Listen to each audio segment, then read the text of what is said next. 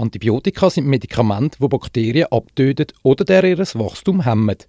Sie sind darum eine wichtige medizinische Waffe im Kampf gegen bakterielle Erkrankungen bei Mensch und Tier.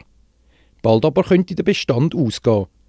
Doch nicht nur bei Antibiotika gibt es Engpässe, sondern auch bei anderen Medikamenten. Im Moment fehlen sehr viele Herzmedikamente, Bluthochdruck, Cholesterinsenker, es fehlen äh, eben Epilepsie-Medikamente, es wären sehr viele Schmerzmittel, also das zieht sich quer durch das Band. Im Moment fehlen fast 1000 Medikamente.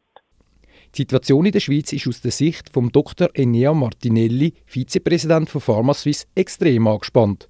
Weil wenn die Menschen, die sie brauchen, ihre Medikamente nicht mehr bekommen, hat das grosse Auswirkungen. Es gibt Medikamente, die eine relativ schnelle Auswirkung haben auf Patienten. Das heisst, wenn ein Patient das einen Tag, zwei nicht nimmt, sein Medikament, hat er sofort eine Auswirkung. Ein Epileptiker hat epileptische Anfälle. Parkinson-Patienten haben Mühe mit dem allgemeinen Zustand. Psychiatrische Patienten kommen in ein Loch. Das ist die eine Form. Und die andere Form von, von Mangel ist, dass man Therapien gar nicht anfangen kann. Zum Beispiel mit Antibiotika ist es im Moment extrem eingeschränkt.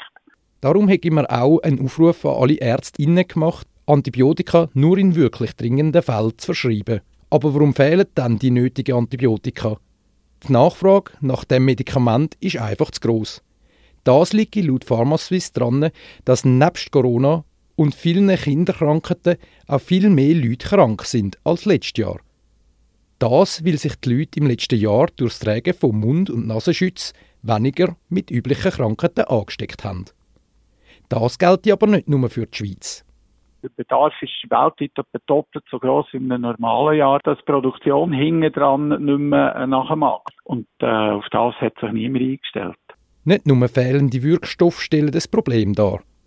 Durch Putin seinen Angriffskrieg auf die Ukraine sind die Energie- und Rohstoffpreise in die Höhe geschossen. Das heißt, dass die Produktion, wo sehr energieaufwendig ist, teurer geworden ist. Auch die Preise für die Verpackungen aus Plastik oder Alufolie sind gestiegen. Im Moment ist wie, wie Dominoeffekt, äh, geht alles ein bisschen abeinander. So werden Länder, die einen Vertrag mit gewissen Pharmafirmen haben und einen höheren Preis zahlen als es anders, bevorzugt beliefert. Kann man also sagen, dass für den maximalen Gewinn von Pharma-Grosskonzernen Menschenleben aufs Spiel gesetzt werden? Es gibt sicher Bereiche, wo, wo man da zu wenig her schaut. Das ist sicher so.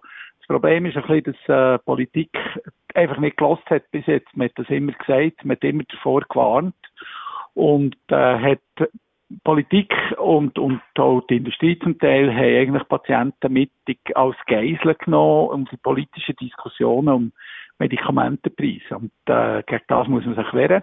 Aber äh, man muss am Schluss eine Lösung haben für die Patienten. Es bringt nichts, der Schuldig primär zu isolieren und zu sagen, du bist ein Sauerkeib, sondern das Erste ist, wir wollen eine gute Therapie organisieren und das Zweite ist, nachher mit Preisen und anderem zu schauen, wie, wie kommen wir zu diesem Ziel. Um diese Ziele zu erreichen, sei Transparenz wichtig, dass man weiß, wie viele Lieferengpässe es überhaupt gibt. Das ist aber nicht der einzige Lösungsansatz, meint der Vizepräsident von PharmaSuisse, der Dr. Enea Martinelli. Der Schlüssel liegt eigentlich in der Diversifizierung, dass die Firmen, die Firmen verpflichtet, nicht nur ein Lieferant zu haben für einen Wirkstoff oder für das Plastik oder für die Flaschen, sondern mindestens zwei.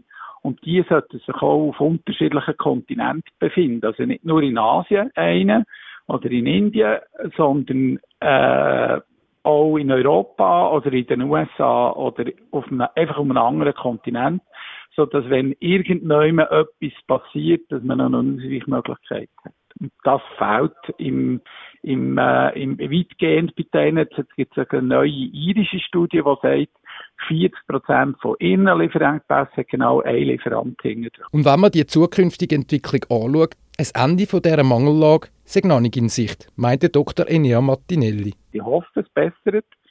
Aber äh, die Tendenz ist, ist nach wie vor so, dass es steigt. Vielleicht haben wir jetzt gerade einen Peak.